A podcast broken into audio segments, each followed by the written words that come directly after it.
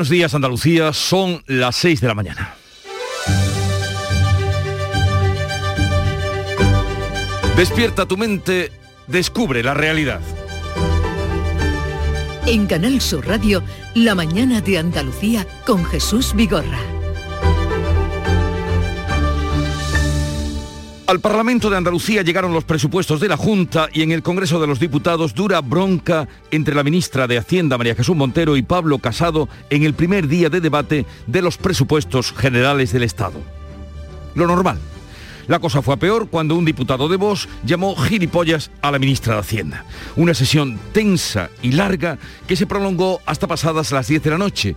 A esa hora, más o menos, en otro foro muy distinto, en Sevilla, durante la velada de entrega del premio Romero Murube de ABC a Soledad Becerril, se elogiaba y reclamaba el periodo de consenso y entendimiento de la transición por parte de la premiada. Soledad Becerril, ex alcaldesa de Sevilla, ex defensora del pueblo, ex ministra, era reconocida por un artículo dedicado a quien fue su contrario en el ayuntamiento hispalense, al alcalde Manuel del Valle, al que reconocía haber sido el transformador de la ciudad con motivo de la Expo del 92 y al que agradecía su labor durante la transición. Tal vez imbuidos por ese espíritu de una política de consenso y el elogio de una alcaldesa del PP a un alcalde socialista, el actual regidor de Sevilla y líder del PSOE andaluz, Juan Espadas, reconocía en su discurso el buen entendimiento que tenía con el presidente de la Junta. El señor que tengo enfrente, dijo, su adversario político. Cuando subió a la tril Juanma Moreno, también aferrándose a otros tiempos de la política, directamente le pidió a Espadas el apoyo para los presupuestos de la Junta, apelando a la transición, citando a Alfonso Guerra y con una cercanía imposible hoy en otros foros institucionales. Lo que ocurra después, pues ya lo veremos, pero a veces es saludable pensar que los responsables políticos pudieran entenderse para beneficio de la comunidad y la consecución de grandes proyectos. En Canal Sur Radio, La mañana de Andalucía con Jesús Vigorra. Noticias. ¿Qué les vamos a contar con Carmen Rodríguez Garzón? Buenos días, Carmen. ¿Qué tal? Muy buenos días. Empezando por el tiempo, hoy que ya hemos experimentado bajón de las pues temperaturas. Sí, desde luego que seguro que lo habrán notado quien haya salido a la calle y quien no, pues que lo tenga previsto porque están bajando los termómetros, sobre todo las temperaturas mínimas que hoy, fíjense, son de 3 grados en Granada, mínima de 3 grados en Granada, 5 en Jaén, 6 en Córdoba, 8 en Sevilla y Huelva y algo más altas en Cádiz, Málaga y Almería con 12, 13 grados de mínima. Las máximas, eso sí, se mantienen sin grandes cambios, salvo en el litoral oriental, donde van a bajar. Aquí estamos hablando de valores entre 15 grados que se van a alcanzar hoy en Jaén y Granada y en torno a los 20 en el resto de provincias andaluzas. En cuanto a los cielos, hoy poco nubosos, con intervalos de nubes por la tarde en la mitad oriental. Allí no se descartan chubascos ocasionales que serán más probables en las sierras y atención porque pueden ser de nieve ya por encima de los 1.200 o 1.400 metros. Viento variable en el tercio oriental, del noroeste en el resto va a soplar ocasionalmente fuerte en el litoral mediterráneo. Y ahora les contamos la actualidad de este día. Los presupuestos de la Junta ya están en el Parlamento andaluz. Comienza así la cuenta atrás para su aprobación definitiva, que siguen en el aire por la falta de acuerdo del Gobierno con la oposición. Son los presupuestos de la recuperación, decía el Ejecutivo andaluz, que destaca que de cada 100 euros, 64 se van a destinar a sanidad, educación y servicios sociales. Si el Gobierno no consigue sacar adelante las cuentas, se verá obligado a prorrogarlas en el último año de legislatura. Solo adelantaría las elecciones, decían ayer, si los grupos les niegan además el apoyo a las leyes del gobierno. Pero como contabas en un acto anoche en Sevilla, Juanma Moreno y Juan Espadas apostaban por otra forma de hacer política basada en el entendimiento y el diálogo y alejada de la crispación.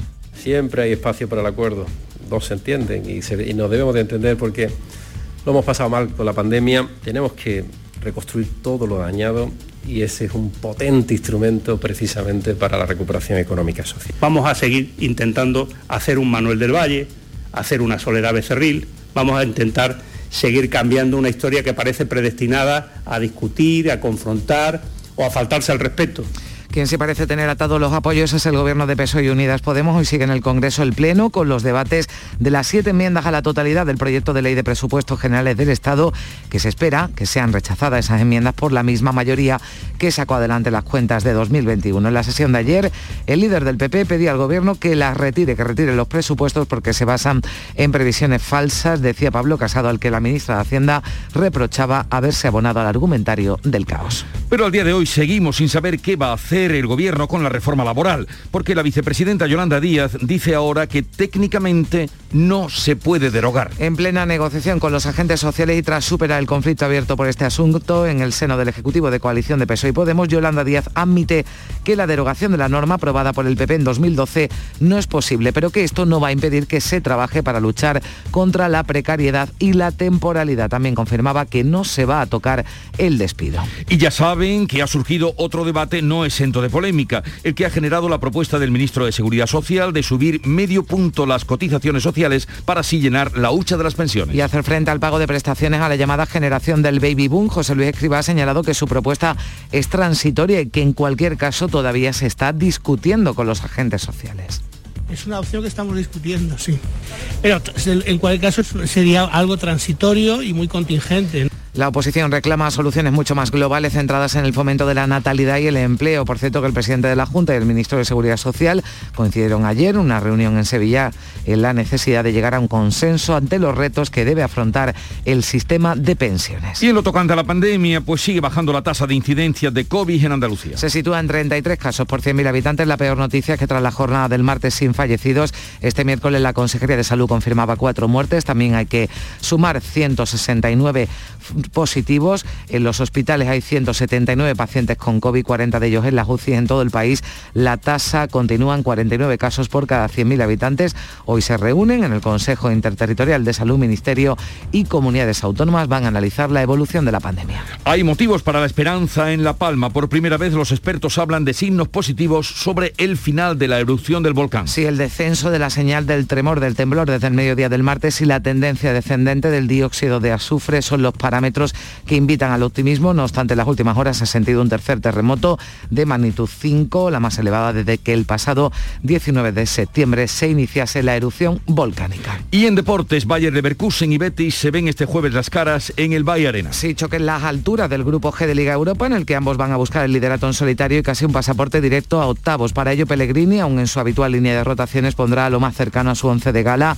Vuelve el francés Fekir y también el argentino Guido. Dura resaca en Nervión. Tras la segunda derrota de la temporada, la Champions puede provocar una de las grandes crisis de la era Lopetegui, aunque el Sevilla aún le resta una bala. Debe superar los dos compromisos que le quedan en Champions para estar en octavos. Y el Málaga recibe este jueves a la Real Sociedad B, la Rosaleda, con el objetivo de seguir su racha invicta como local. Y así viene este jueves, pero como lo cuentan hoy los periódicos, ya los ha revisado Beatriz Galeano, buenos días. Buenos días, titulares muy políticos hoy en toda la prensa nacional. En el caso de ABC centrado en el Partido Popular, el partido reclama Casado liderazgo para zanjar la guerra interna con Ayuso, dice este periódico. En el caso del país, el gobierno renuncia al tope general del 15% de temporalidad.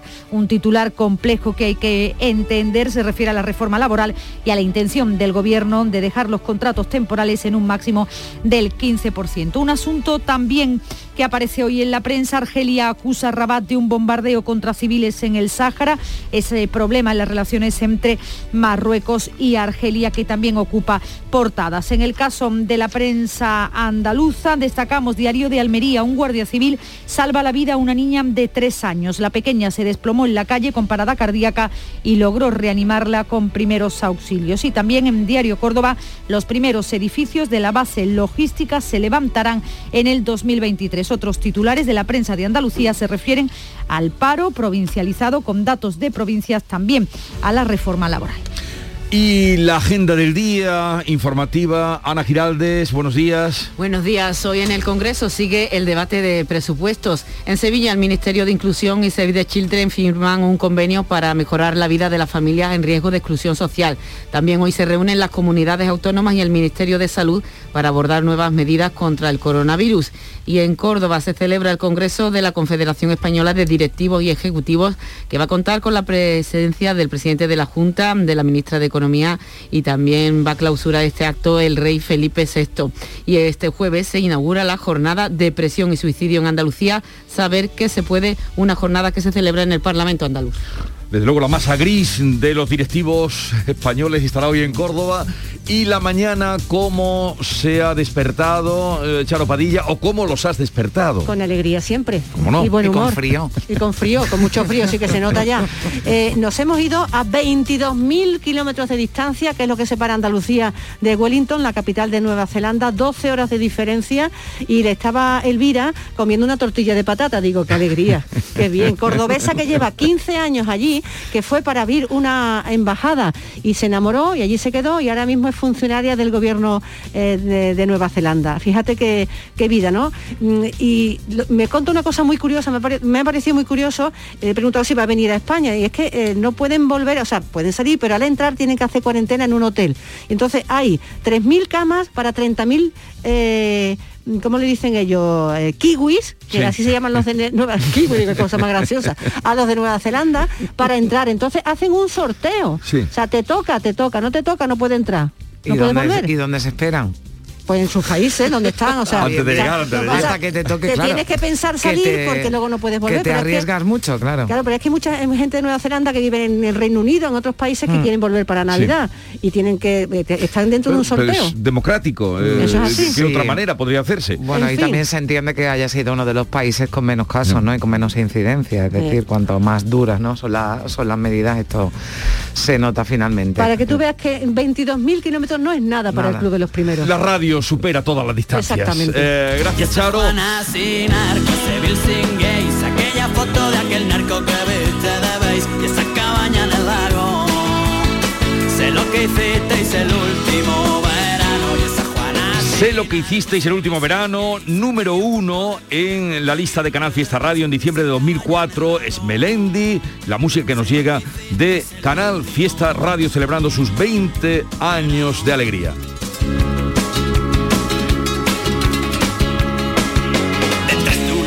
Sobre el sonido, banda sonora de Canal Fiesta, les vamos a anunciar que en el programa de hoy vamos a hablar eh, con Luis Planas, ministro de Agricultura, Pesca y Alimentación, en un día importante. Bueno, es importante porque estamos en las vísperas de los acuerdos de la paz y precisamente ayer tuvo una reunión el ministro en Madrid eh, con la eh, consejera de Agricultura de la Junta de Andalucía en esa reivindicación que lleva la consejera eh, en nombre de los agricultores que piden que se abran los ecoesquemas. Ya hemos tratado de explicarles, pero que sería una manera, según entienden los agricultores andaluces, más equitativa y sobre todo de perder mm, menos dinero. Sí, esos ecoesquemas recordamos que los que se premian, ¿no? O se- las prácticas eh, positivas para el medio ambiente. Andalucía ha pedido que, que se amplíen ¿no? otras prácticas. Veremos porque parece que mm, entendemos por lo que decía la consejera, porque puede haber cierto clima de entendimiento. A ver, a ver qué nos cuenta luego, Luis Planas. sí. Lo que nos consuela es que Luis Planas, que fue consejero de Agricultura, conoce muy bien, y por sus Sí. años de eurodiputado, conoce muy bien el campo andaluz y además era siempre muy, muy considerado por parte de los agricultores. También hablaremos con el de la sequía, porque A- recordemos que estamos cuenta. hablando esta semana de ese decreto de sequía ya aprobado por la Consejería, por la Confederación Hidrográfica del Guadalquivir y al que le tiene que dar el visto bueno y además establecer la- las medidas ¿no? que corresponden desde el gobierno. Hablaremos con él a partir de las 8 de la mañana, lo que nos dé lugar, porque ya ves en qué temas hay eh, y la verdad que de calado. También nos asomaremos a Carmona porque esta bella ciudad de Sevilla están pidiendo la o comienzan a tramitar para conseguir la declaración de patrimonio eh, de patrimonio mundial de la humanidad. Méritos tiene, desde luego, Carmona. Y también nos asomaremos a la cumbre de Glasgow que se sigue eh, celebrando y vamos a hablar desde allí con un eh, especialista que la está siguiendo, David Howell, que estará con nosotros a partir de las 9. Luego mm, vendrá, vamos a hacer un, un espacio, un pequeño homenaje hoy a George Dan, como no, a lo Mm, largo claro. del programa. Eh, hablaremos con Manuel Lozano Leiva de la ciencia y en concreto nos explicará si es posible o no ese gran apagón con el que están tratando de amedrentarnos y que, bueno, a ver qué opinión tiene nuestro físico. Los misterios y más allá de Al-Ándalus con la casa de Verges, hoy con Javier Pérez Campos y terminaremos con la visita de Alex Subago que viene a presentarnos pues una nueva eh, revisión de su mm, tema A gritos de esperanza, un buen título para estos tiempos que corren.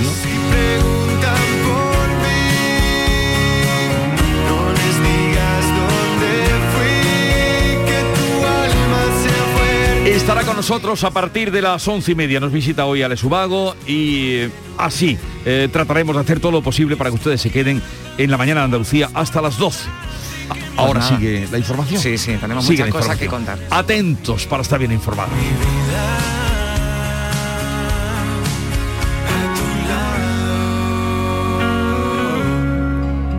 La mañana de Andalucía. A vosotros, agricultores y ganaderos, que sabéis qué tiempo va a hacer con solo mirar al cielo, que entendéis el idioma de los animales y que hacéis posible que los alimentos lleguen a la mesa. A vosotros que no tenéis horarios y que lucháis contra sequías, tormentas y heladas, es el momento de asegurar vuestro esfuerzo. Como cada año, el Ministerio de Agricultura, Pesca y Alimentación subvenciona los seguros agrarios para ayudar a miles de familias como la tuya. Asegura tu esfuerzo, asegura tu futuro. Gobierno de España. Un cocido de versa cocinado con aneto quita el sentido. Porque en aneto hacen el caldo como se ha hecho siempre.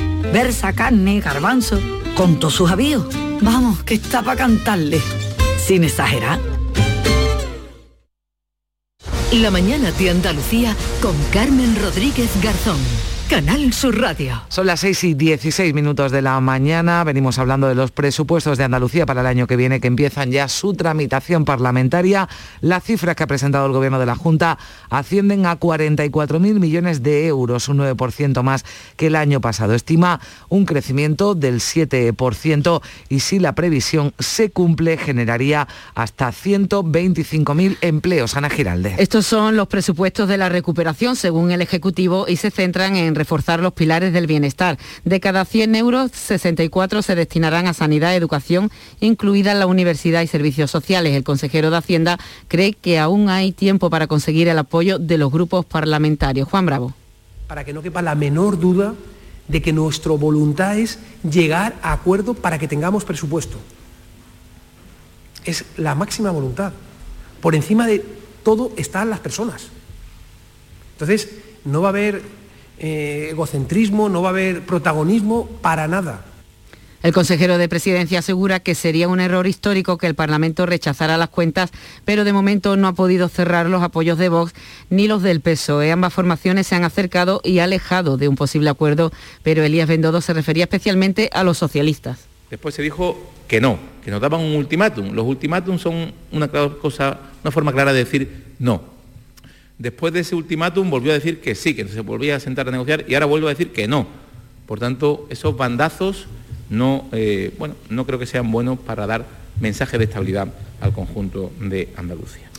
Anoche el presidente de la Junta asistía a la entrega del premio Joaquín Romero Murube que organiza BC de Sevilla, la que fue la alcaldesa de la ciudad Soledad Becerril. Durante el acto, Juanma Moreno apelaba al espíritu de acuerdo y entendimiento de la transición, precisamente para aprobar los presupuestos. Hay espacio para el acuerdo, le decía el presidente al líder de los socialistas andaluces, Juan Espadas, que también estaba presente en este acto.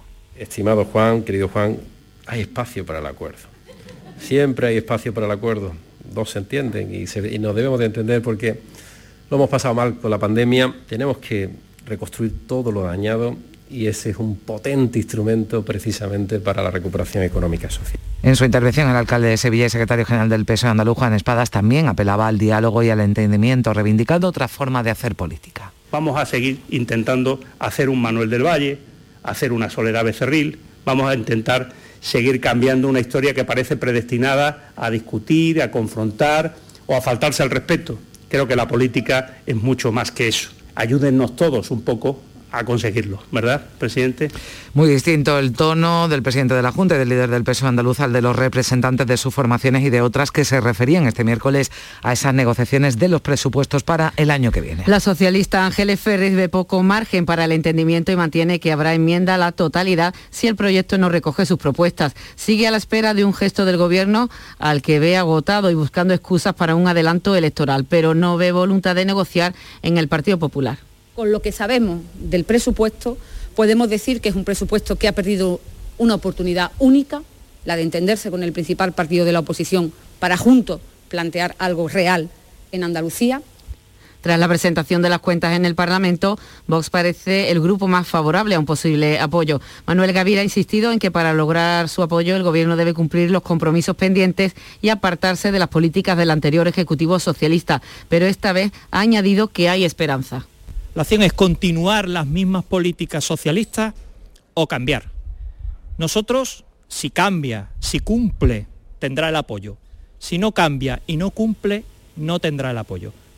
Quienes ya han anunciado enmienda a la totalidad es Unidas Podemos, que en estos números ve la continuidad de políticas que considera fracasadas. Inmaculada Nieto advierte además de que no la piensan retirar. Todo confirma que efectivamente la política se mantiene con rumbo fijo a pesar de que los indicadores lo desaconsejan absolutamente. Por tanto, nuestro grupo está en condiciones de anunciar que presentará una enmienda a la totalidad. Desde Ciudadanos, Teresa Pardo decía que ha llegado la hora de estar a la altura de la circunstancia, anteponer los intereses de los andaluces a los de partido y de decir sí a unas cuentas que sostiene que van incluso más allá de la recuperación. Ahora le tocará a los partidos políticos el demostrar si están con los intereses de aquí, de Andalucía, de los andaluces, o están sometidos a las directrices tanto del señor Abascal como del señor Sánchez. Y desde el PP, José Antonio Nieto ofrece a todos los grupos diálogo hasta el último minuto. Lo importante, decía el portavoz popular, es lograr sacar las cuentas adelante. Sabemos que no va a ser fácil, ningún año lo ha sido. Sabemos cuál es la actitud que tienen los distintos grupos políticos, pero apelamos a su responsabilidad y le ofrecemos diálogo sin horas, las que hagan falta, los días que hagan falta, hasta el último segundo para conseguir que estos presupuestos salgan adelante y sean los presupuestos que puedan aprovechar los andaluces para salir de la crisis. Esto en Andalucía, mientras el Congreso celebra hoy la segunda jornada de debates de las siete enmiendas a la totalidad del proyecto de ley de presupuestos generales del Estado para 2022, enmiendas que serán rechazadas. Así se espera por la misma mayoría que sacó adelante las cuentas de 2021. En la sesión de ayer, el líder del PP pedía al Gobierno que las retire, que retire esos presupuestos que han nacido, decía Pablo Casado, muertos y que son fallidos porque se basan en previsiones falsas. Señor presidente del Gobierno ausente y señora ministra de Hacienda, estos presupuestos están para devolver. Son papel mojado. Están muertos, nacen muertos, son una tomadura de pelo. A tiempo están de retirarlos. Y si no, una vez más, tendrá que venir el Partido Popular a arreglar la ruina que por tercera vez en la historia ha dejado un gobierno socialista. Lo haremos. Le contestaba a Montero, la ministra de Hacienda, que reprochaba al PP haberse abonado al argumentario del caos. Usted ha preferido regodearse en la ruina y en el caos. Le perseguirá usted esa portada, señor Casado, durante toda su vida política. Que caiga España. No es nada original, además, ¿eh? Que caiga España, que ya la levantaremos. Es lo que ha dicho a lo largo de todo su discurso. La fuerte dependencia de los servicios del sector servicio en Andalucía ha llevado a que octubre cierre con un aumento del paro, mientras en el conjunto del país ha caído la cifra de desempleados. Es la primera vez que lo hace en un mes de octubre más de 40 años. El desempleo ha crecido en todas las provincias, salvo Almería y Córdoba, si se compara con los datos del mes anterior. Sin embargo, en términos interanuales, el paro cae y las cifras de afiliación a la seguridad social mejoran, como señala el secretario de Empleo de la Junta, José Agustín González lo que supone que Andalucía aporta uno de cada cinco nuevos afiliados en España. De hecho, en los últimos 12 meses esta creación de empleo sigue también muy intensa, con 119.733 nuevos cotizantes. Y un mes más debemos destacar la evolución de los trabajadores autónomos. Y atención a lo que decía anoche en una entrevista en televisión la vicepresidenta segunda y ministra de Trabajo, Yolanda Díaz técnicamente no se puede derogar la reforma laboral.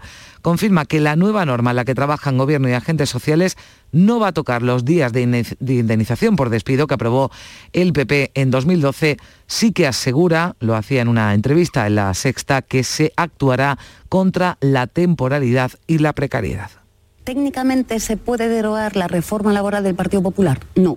¿Por qué? Porque fue una reforma expansiva que afectó a más de 20 preceptos del Estatuto de los Trabajadores, a varios reales decretos y a varias directivas. Por tanto, ¿se puede dictar una norma que diga derogamos esto? No.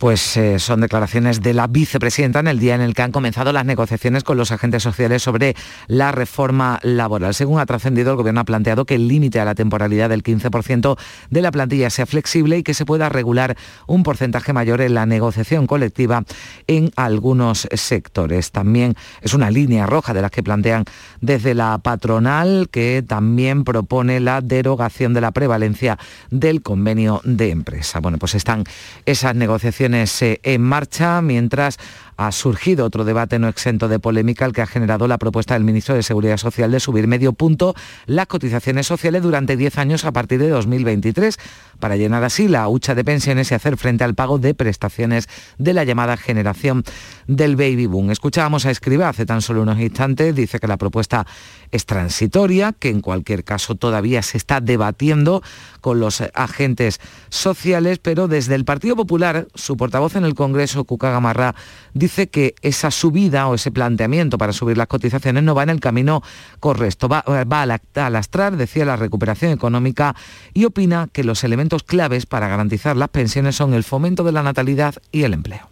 Incrementando los costes laborales, incrementando ese impuesto al trabajo, que es lo que significa las cotizaciones, evidentemente no se va a crear más trabajo en nuestro país, no va a haber más cotizantes y por, tanto esa es una medida que consideramos que no va en el camino correcto.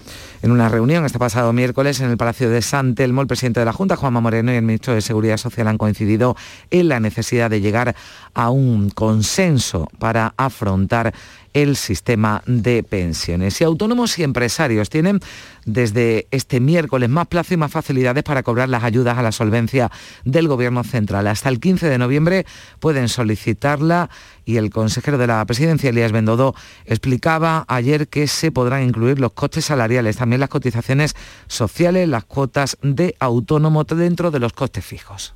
Estamos yendo al máximo de nuestras competencias para flexibilizar los requisitos de acceso a estas ayudas. Por tanto, un llamamiento a todas las empresas de Andalucía, a los autónomos, que eh, se metan en la web de la Junta de Andalucía y soliciten las ayudas, que el dinero está, hace falta solo que lo soliciten. Y la viceconsejera de Salud, Catalina García, ha asegurado que el Gobierno andaluz estaría dispuesto a contratar a los 8.000 profesionales sanitarios a los que no se ha renovado, siempre y cuando el Gobierno envíe el fondo extraordinario COVID con el que se hizo esa contratación. Este gobierno está dispuesto a contratar a esas 8.000 personas más si el, gobierno de España manda ese fondo de COVID, porque ahora esas 12.000 personas las contratará el Servicio Andaluz de Salud con su presupuesto. Recordamos la tasa de incidencia en Andalucía vuelve a bajar, se sitúa en 33 casos por cada 100.000 habitantes, aunque este miércoles se notificaban cuatro fallecidos más. Una tasa de incidencia que en todo el país se mantiene es de 49 casos por cada 100.000 habitantes. Hoy van a analizar evolución de la pandemia, comunidades autónomas y Ministerio de Sanidad en una nueva reunión del Consejo Interterritorial de Salud. Black Week de Hyundai patrocina este programa.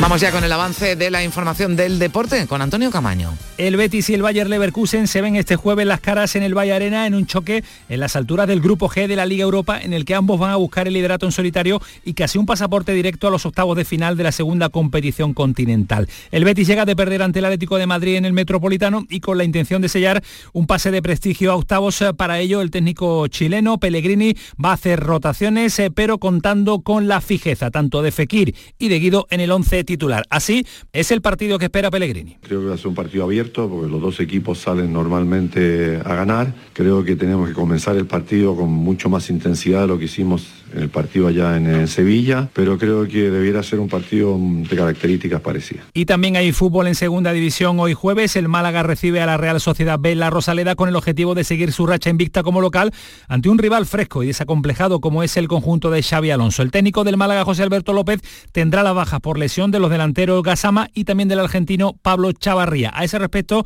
se refería en la previa del partido. Son cosas que, que forman parte del, del juego también, las lesiones musculares, pero suelen pasar estas cosas, que cuando tienes una posición en la cual puedes tener menos alternativas, pues aparecen lesiones de jugadores que, que son en la misma posición. Y el Sevilla, después del varapalo sufrido en la Liga de Campeones, con esa derrota 1-2 ante el Lille francés y que le complica la clasificación para octavos, ha empezado ya a preparar el partido de este próximo fin de semana, ese derby sevillano, ese partidazo en el Benito Villamarín que le va a enfrentar al Betis, eh, con ausencias y con bajas y sobre todo las miradas puestas en la lesión de Jesús Navas.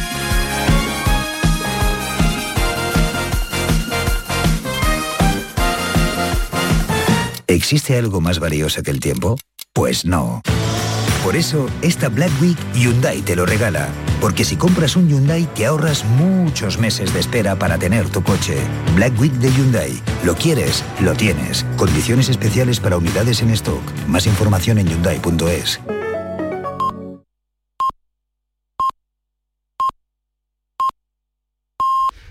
Andalucía son las seis y media de la mañana. La mañana de Andalucía con Jesús Vigorra. Y a esta hora vamos a repasar en titulares lo que le venimos contando con Carmen Rodríguez Garzón. Varios consejeros de la Junta presentan este jueves los detalles provincializados de los presupuestos de Andalucía para el año que viene. Cuentas que empiezan ya su tramitación parlamentaria. Las cifras que ha presentado el Gobierno de la Junta ascienden a casi 44.000 millones de euros. Es un 9% más que el año pasado. El presidente de la Junta apela al espíritu del acuerdo de la transición para aprobar los presupuestos. Juanma Moreno asistía anoche a la entrega del premio Joaquín Romero Murube que organiza BC de Sevilla, a la que fue la alcaldesa de la ciudad Soledad Becerril. Allí reclamaba a Juan Espadas, también presente en el acto, apoyos a los presupuestos para avanzar en la recuperación tras la crisis sanitaria. El Congreso de los Diputados debate las enmiendas a la totalidad de los presupuestos. Hoy se celebra la segunda jornada de debates de las siete enmiendas a la totalidad de las cuentas de 2022. Se espera que sean rechazadas por la misma mayoría que sacó adelante las cuentas de este 2021. La luz sigue en máximos, aunque por debajo de los 200 euros el megavatio hora. El precio de la electricidad en el mercado mayorista es de casi 172 euros de media en la jornada de hoy, 17 euros más que ayer. El precio más alto se va a registrar entre las 6 y las 7 de la tarde, cuando se van a alcanzar los casi 200 euros. Cumbre empresarial en Córdoba con la presencia del rey Felipe. Se celebra el vigésimo Congreso de la Confederación Española de Directivos y Ejecutivos. Asisten también el presidente de la Junta, Juanma Moreno, y la vicepresidenta económica, Nadia Calviño. Nueva jornada de protestas de los sanitarios. Trabajadores de la sanidad convocados por comisiones CESIF y UGT se concentran en varias capitales andaluzas. Exigen de nuevo la renovación de los 8.000 trabajadores que no fueron renovados a finales de octubre. La Junta reclama la agilización de trámites para vacunar a los menores de 12 años. La Administración andaluza volverá a pedir al Ministerio de Sanidad en el Consejo Interterritorial de Salud que se aceleren los trámites para poder empezar a vacunar frente a la COVID a estos menores. Posibilidad de lluvia en La Palma donde preocupa el empeoramiento de la calidad del aire en algunas zonas de la isla. Aunque algunos signos positivos como el descenso de la señal del tremor hace pensar a los científicos que el final de la erupción del volcán de Cumbre Vieja está más cerca. Argelia denuncia que un bombardeo marroquí ha matado a tres civiles en el Sáhara Occidental. Argelia advierte de que los asesinatos no quedarán impunes. El Ministerio de Exteriores español habla de incidente preocupante. En, en, Sierra Nevada, la bajada de las temperaturas permite activar la producción de nieve artificial. En concreto, se han activado varias decenas de cañones situados en zonas de principiantes y algunas de las pistas más populares de borreguiles como el zorro o la perdiz. Hoy 4 de noviembre el santoral nos lleva a una fecha de nombre común, así es que ténganlo presente si tienen algún Carlos cerca, porque hoy es San Carlos Borromeo. Fue cardenal italiano que llegó a ser secretario de Estado del Papa y que acabó finalmente como obispo de Milán, donde eh, tuvo una vida entregada a sus fieles. Tranquila, San Carlos. ¿no? Y, tranquila, y tranquila, ¿no? tranquila, tranquila, tranquila. Recuerden, hoy, sí, sí, hoy San Carlos que a tenemos, los Carlos, que no todos sé- tenemos alrededor alguno. Sí, por aquí tenemos alguno que estará ya por aquí a punto de llegar. Eh, tal día como hoy nacía en 1922, hace pues 101 años, Antonio Ruiz Soler, yo creo que de los pocos artistas que solo con su nombre, Antonio, ya todo el mundo sabe quién es Antonio el bailarín y precisamente era para el año pasado cuando estaba previsto eh, en torno al centenario hacer una gran exposición y, un congreso también en torno a su obra y se va a inaugurar precisamente hoy en el Paraninfo de la Universidad de Sevilla. Se Antonio, lanzado. qué grande además cuando ya solo con decir Antonio ya sabe Antonio. uno a quién se refiere, siendo Antonio. un nombre, bueno, pues verdaderamente común, ¿no? Pero sin embargo dice Sí. Antonio ya sabemos quién es Antonio. Antonio. Hoy eh, empieza esa, esa jornada dedicada a él y hay también una gran exposición con, por cierto, con elementos de, de pertenecientes a él y entre otros un solideo de- del Papa Pablo VI, ante el que bailó. Este hombre cuando no había ni pasaportes para ir a Rusia ya eh, iba por ahí. Bailó una vez ante el Papa y el Papa quedó deslumbrado y le dijo, ¿qué quiere usted? Y él le dijo, señalándole la cabeza, eso. Y el Papa se lo quitó y se lo dio. Bueno, hubo hace poco un niño sí, al Papa Francisco que le, que le pidió lo mismo, no le dio el suyo, pero le buscaron uno para que se lo llevara. Pues eso le Así dijo. que ese niño, en ¿Qué quiere usted? Eh, Eso, pues el solideo que está ahí. Y hoy también se recuerda, 4 de noviembre de 1958, eh, hoy va de Papa. El Papa Juan XXIII, hijo de un campesino italiano, pobre, fue coronado pontífice con el número 262 eh, de la Iglesia Católica Romana, tal día como hoy, en- salió al balcón de la Basílica, 200.000 espectadores estaban allí esperándole en, en una ceremonia que duró cuatro horas. Cuatro Cuatro horas. horas. Y una cita de Napoleón Bonaparte he traído hoy. ¿Qué dice?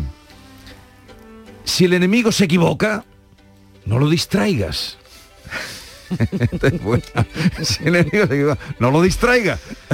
Y que se siga aquí como que no le adviertas. ¿no? Y ahora vamos con la segunda entrega de Beatriz Galeano, que nunca se equivoca al elegir lo que ustedes deben conocer de la prensa de hoy. Bueno, pues hoy, como te decía también antes, la prensa ha elegido titulares muy políticos, desde luego que había donde elegir. En el ABC el partido reclama a Casado liderazgo para zanjar la guerra interna con Ayuso. Ha elegido ABC la situación del Partido Popular. Dice este periódico, cargos municipales, diputados, senadores y eurodiputados muestran su estupor por el desgaste que sufre el Partido Popular. También titular político en el país algo complejo, el gobierno renuncia al tope general del 15% de temporalidad. Se refiere a la reforma laboral y a la intención del gobierno de dejar los contratos temporales en un máximo del 15%. Un titular eh, también del país, la situación entre Argelia y Marruecos. Argelia acusa a Rabat de un bombardeo contra civiles en el Sáhara. También es eh, un tema elegido en la vanguardia, un incidente armado, dice la vanguardia, agrava la tensión entre Argelia y Marruecos. Desde luego este es un tema que dará mucho que hablar en los próximos días. Y el gobierno pacta en secreto, dice el mundo, con la Unión Europea el contrato de los fondos. Hace referencia a esos fondos europeos que tienen que llegar a nuestro país. En los titulares de la prensa de Andalucía elegimos y comenzamos con el diario de Almería por lo positivo de la historia. Un guardia civil salva la vida a una niña de tres años. La pequeña se desplomó en la calle con parada cardíaca y logró reanimarla con primeros auxilios. También la foto para ese angustioso momento vivido por esa familia. En Diario de Córdoba, los primeros edificios de la base logística se levantarán en 2023. Es un asunto del que están pendientes muchos cordobeses porque va a suponer un impulso importante para la provincia. En Huelva, información, fotografía para la solidaridad, ayuda clave para 800 familias de Huelva. El economato social Resurgir mantiene la atención a 3.200 personas cada mes en la capital. Detalles de los presupuestos también en la mayoría de los periódicos andaluces. Por ejemplo, en Málaga hoy la Junta prevé 351 millones en inversiones para Málaga en 2022. O Diario de Cádiz, la Junta destina 26 millones al impulso definitivo del tranvía. En Diario de Sevilla, restauración a fondo del Lope de Vega y el casino, algo que también se llevaba esperando hace ya 36 años de la última gran intervención. Se van a cometer obras de mejora. Ayer conocimos los datos del paro, hoy hacen referencia a ello los periódicos, por ejemplo, Jaén, la provincia con más temporalidad en el empleo de todo el país, dice el diario Jaén. Y terminamos con la foto de portada de Granada hoy. Bonsoir. Granada recupera el vuelo a París, la única conexión internacional que regresa tras la pandemia. Poco a poco esa normalidad que todos ansiamos. Son las 6.38 minutos de la mañana. Sigue ahora la información en Canal Sur Radio. La mañana de Andalucía. Entenderlo todo de mi hipoteca. Lo firmo. Lo firmo. Que me lo expliquen sin compromiso. Lo firmo. Lo firmo. Y luego elegir con qué banco contratarla. Lo firmo. Hipoteca Sabadell, la hipoteca que incluye una cita con un especialista para que entiendas todo lo que firmas, incluso el precio. Pide ya tu cita en bancosabadell.com barra hipotecas. Si me toca la lotería, me iría directa a Florencia, con mi madre, que siempre ha soñado con ver de cerca al David en Miguel Ángel. Porque a veces cumplir tus sueños es cumplir el sueño de los demás. 6 de noviembre, sorteo extraordinario de la cultura con 105 millones en premios. Lotería Nacional. Loterías te recuerda que juegues con responsabilidad y solo si eres mayor de edad. Montepío, ¿en qué podemos ayudarle? Inicio en breve mis vacaciones y antes me gustaría hacerme una revisión médica. No se preocupe, lo tiene cubierto. Puede concertar la cita con su médico por teléfono a través de nuestra web, con la garantía de Adeslas, entidad reaseguradora de los productos de salud de Montepío. Visite montepíoconductores.com. Montepío, lo tiene cubierto. La mañana de Andalucía con Carmen Rodríguez Garzón. Canal Sur Radio. 7 menos 20 minutos de la mañana. Miramos a La Palma. Los científicos del Plan de Emergencias Volcánicas de Canarias han hablado este miércoles por primera vez de signos, de señales positivas que pendientes de que se consoliden en los próximos días podrían anticipar que el final de la erupción está más cerca. Señales como el descenso de la señal del tremor, del temblor desde el mediodía del martes. También tendencia descendente de dióxido de azufre en el penacho, que son los parámetros, como decimos, que hacen pensar en ello a los eh, expertos. Aunque la actividad sísmica se mantiene en las mismas zonas y profundidades. Lo subrayaba la portavoz de ese plan de emergencias volcánicas, Carmen López. De reseñar es el descenso en la señal del tremor volcánico, que se inició ayer al mediodía y todavía permanece en niveles bajos. El nivel de sismicidad actual sigue indicando que es posible que se produzcan más sismos sentidos, incluso que se supere ligeramente las intensidades máximas registradas hasta el momento. Este jueves vuelve a subir el precio de la luz con respecto a ayer. El precio de la electricidad en el mercado mayorista es hoy de casi 172 euros de media. Son 17 euros más que ayer. El precio más alto se va a registrar entre las 6 y las 7 de la tarde. Ahí alcanzará casi los 200 euros el megavatio hora. El año pasado, tal día como hoy, la luz costaba cuatro veces menos, 38 euros el megavatio hora. Y se complican las relaciones entre Marruecos y Argelia después de que este país haya acusado a Rabat de matar a tres camioneros argelinos en un bombardeo. Según el gobierno de Argel, este suceso ocurrió el pasado 1 de noviembre.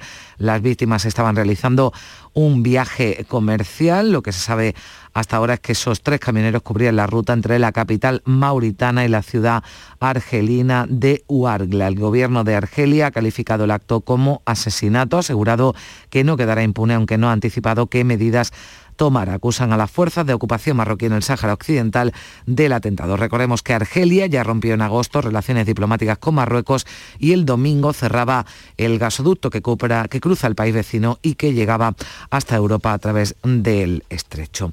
También miramos a Glasgow, una alianza de bancos, compañías de seguro y gestores de fondos de 45 países se han comprometido a invertir 112 billones con B de euros en la transición hacia una economía descarbonizada en 2050 en esta cumbre del clima. Es la primera vez que la financiación privada cobra protagonismo perdón, en una cumbre del clima de la ONU, aunque organizaciones ecologistas han mostrado sus dudas porque la banca de momento mantiene su apoyo a nuevos proyectos de gas, petróleo y carbón. El responsable de finanzas climáticas de la ONU, Mark Carney, ha señalado en cualquier caso que se trata de un hito.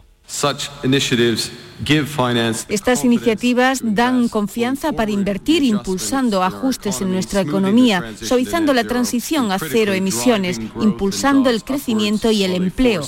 Con esta aportación tenemos el dinero necesario para hacer esa transición. Nuestro trabajo ahora es ponerlo a funcionar. El presidente de la Junta va a viajar a esta cumbre del clima COP26 que se celebra en Glasgow. Juanma Moreno va a participar en foros regionales, va a tener reuniones bilaterales con responsables de otras regiones europeas y mantendrá encuentros con empresarios entre el 6 y el 9 de noviembre. Y reunión en Madrid ayer entre la consejera de Agricultura y el ministro Luis Planas. Carmen Crespo ha pedido que se tenga en cuenta una vez más la diversidad del campo andaluz en el reparto del 23% de las ayudas de la PAC. Se trata de esos llamados ecoesquemas, medidas para conseguir una agricultura más medioambiental y sostenible y que no suponga un sobrecoste para el agricultor. Decía Crespo que las negociaciones siguen abiertas. Lo que ahora mismo no puede producirse es que los ecoesquemas se conviertan en otro coste de producción. Por tanto, para ello en Andalucía, con nuestra diversidad de cultivos, con ocho ecoesquemas no tenemos suficiente y por tanto necesitamos más de regadío y más de secano. Y en la cuenca del Guadalquivir, tras la reunión de la Comisión de Desembalses, los regantes ya no pueden utilizar sus concesiones para atender las necesidades de sus cultivos. Con preocupación y resignación se enfrentan a la situación. Es el caso de los olivareros en la provincia de Jaén. En comienzo del otoño ha sido muy poco prometedor. En octubre, además de calor, las lluvias han sido mínimas, por lo que el daño en los secanos es importante. La situación para las 300.000 hectáreas de regadío, sin embargo, se ha podido ir salvando con las dotaciones que estaban autorizadas, pero a partir de ahora todo está en el aire, como cuenta Juan Criado, que es el presidente de la Federación de Regantes de Jaén. Muy complicado, entonces que hemos tenido de 15 a 15 días teniendo unas reuniones con los presidentes míos, con la Federación de Comunidades, para poder sacar nuestra cosecha. Pero no ha costado mucho difícil, vamos a trabajar muchísimo el verano, ha sido muy duro, trabajando de 15 a 15 días y dando ahí pum pum y pum pum y pum pum. Y la próxima semana está previsto que comiencen las obras de reparación en las carreteras de la provincia de Huelva dañadas por el temporal del pasado mes de septiembre. La Junta destina a esta intervención cerca de 500.000 euros. Obras que se llevan a cabo, se van a llevar a cabo en seis carreteras de Aljaraque, Cartalles, La Cristina, Lepe y Villanueva de los Castillejos. La consejera de Fomento, Marifran Carazo, subrayaba este miércoles la rapidez con la que se han redactado los proyectos y también se han adjudicado las obras lejos de pasar meses, en tiempo récord, en mes y medio, hemos conseguido preparar un proyecto, licitar el proyecto para dar comienzo la semana que viene a las obras. Y el retraso en la llegada de mercancías y la subida casi al doble de transporte marítimo, del coste de transporte marítimo, está afectando a los, bazares chinos. De momento no hay desabastecimiento, pero sí una subida de los precios cuando se van acercando además las Navidades, que son las fechas de mayor consumo del año. Felipe Fu, que es presidente de la comunidad china de Sevilla, la más numerosa de Andalucía, alerta de que la situación se puede complicar precisamente de cara a esas compras navideñas no tanto, unos 30 o 50% más, los precios subió. Los barcos de China para acá ha subido mucho los precios y aquí aduana cuando parche ha subido también la IVA. Unos 20-30% de las tiendas sí que no llega, está esperando suministro de Navidad.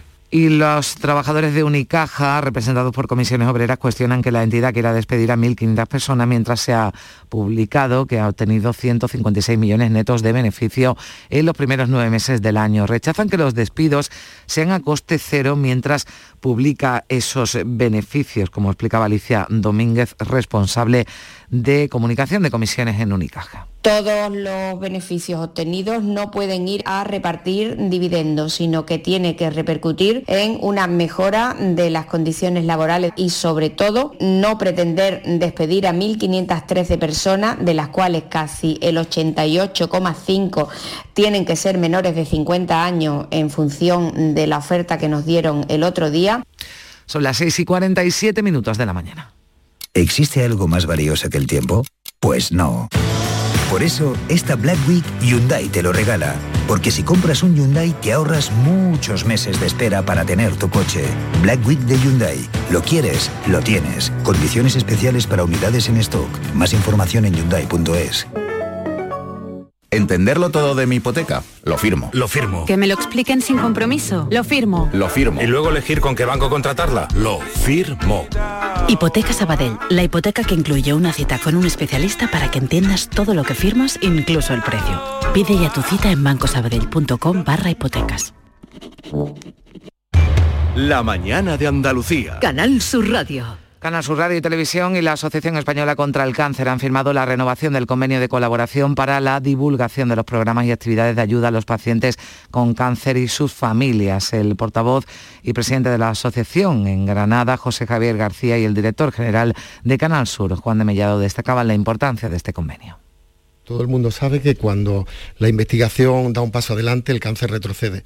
Y entonces es una lucha que nos atañe a todos, a entidades públicas y a entidades privadas. Nosotros muy contentos de que la televisión pública andaluza nos dé apoyo y nos dé cobertura en las ocho provincias andaluzas de todo lo que son nuestras líneas especiales de trabajo y que siempre estén ahí. Yo creo que Canal Sur es la ventana ideal para que la Asociación contra el Cáncer pueda difundir todo su trabajo. Importante conocer de primera mano las necesidades de la asociación para poder divulgar Y la alta costura de la moda flamenca vuelve a las pasarelas. Este miércoles se presentaba en el convento de Santa Isabel de Sevilla la décima edición de Will of Flamenco. 28 diseñadores han mostrado un anticipo de las tendencias que se podrán ver entre el 15 y el 21 de enero en el Hotel Alfonso XIII de la capital. Cuenta, como explicaba Juan Marín, el vicepresidente de la Junta, con apoyo y presencia institucional. Desde Turismo Andaluz y desde el Gobierno andaluz, lógicamente lo que estamos es respaldando, yo creo que una iniciativa que habla mucho no solamente de Andalucía, sino de muchos diseñadores, de muchos creadores andaluces que durante esta pandemia desgraciadamente pues lo han pasado muy mal.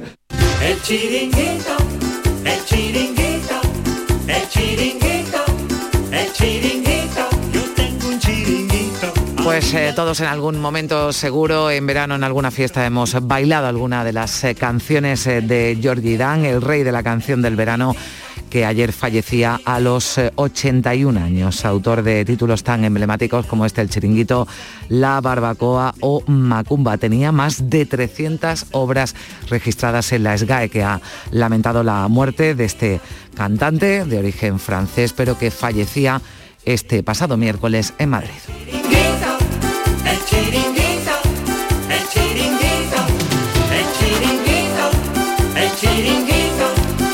Así llegamos a las 7 menos 10 minutos. Se quedan en Canal Sur Radio en RAI con la información local. En la mañana de Andalucía de Canal Sur Radio, las noticias de Sevilla. Con Pilar González. Hola, buenos días. Bajan las temperaturas, sobre todo las mínimas, que son hoy de 7 grados en municipios como Écija, Lebrija o Morón, 8 en la capital, donde la máxima será de 19 grados. A esta hora tenemos en Sevilla 11 grados y 4 en Alanís. El cielo está despejado. Queda muy poco para la llegada de la Navidad. Encuentra todo tipo de decoración para Navidad en Plástico Sur. En Plástico Sur tenemos de todo lo que puedas imaginar. Juguetes, decoración, hogar, alimentación, hostelería y a precios inigualables. Además, en plásticosur.com estrenamos web y lo hacemos con un 5% de descuento en la primera compra. Plástico Sur, la mayor superficie para empresas y autónomos en Sevilla. Encuéntranos en el Polígono Industrial Los Girasoles o en www.plásticosur.com. Las noticias de Sevilla. Canal Sur Radio. La Junta de Andalucía presenta hoy los presupuestos eh, de- del Gobierno andaluz destinados a la provincia de Sevilla. Será esta mañana. Recogen 42 millones de euros para el tranvía de Alcalá que conectará este municipio con el metro de Sevilla. También recoge 4 millones para la línea 3 del metro sevillano. Esto en cuanto a los presupuestos del Gobierno andaluz para la provincia de Sevilla. Y en cuanto a los presupuestos del Ayuntamiento de la capital, el PP ha presentado ya una enmienda a la totalidad a las cuentas municipales. El portavoz Juan de la Rosa mantiene que son irreales y responden al interés electoral del propio alcalde que dejará su puesto para ser el candidato socialista a la Junta. Así lo dice.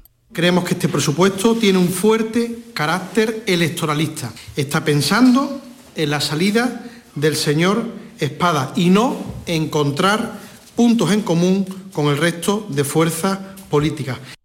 También han presentado enmienda a la totalidad el Grupo Municipal de Vox con el mismo argumento que el PP y desde Ciudadanos se vuelve a insistir en la paralización del presupuesto. Piden eso hasta que el Gobierno aclare cómo va a solucionar los 30 millones de euros que tenía previsto ingresar por el impuesto de plusvalía y que ahora se anula. Desde Adelante Sevilla, su portavoz Susana Serrano no descarta el apoyo de su formación. Lo que queremos es que se, se llegue a una mayor ejecución presupuestaria, pero no hay mejor medida para esa ejecución presupuestaria que sacar los presupuestos lo antes posible por responsabilidad.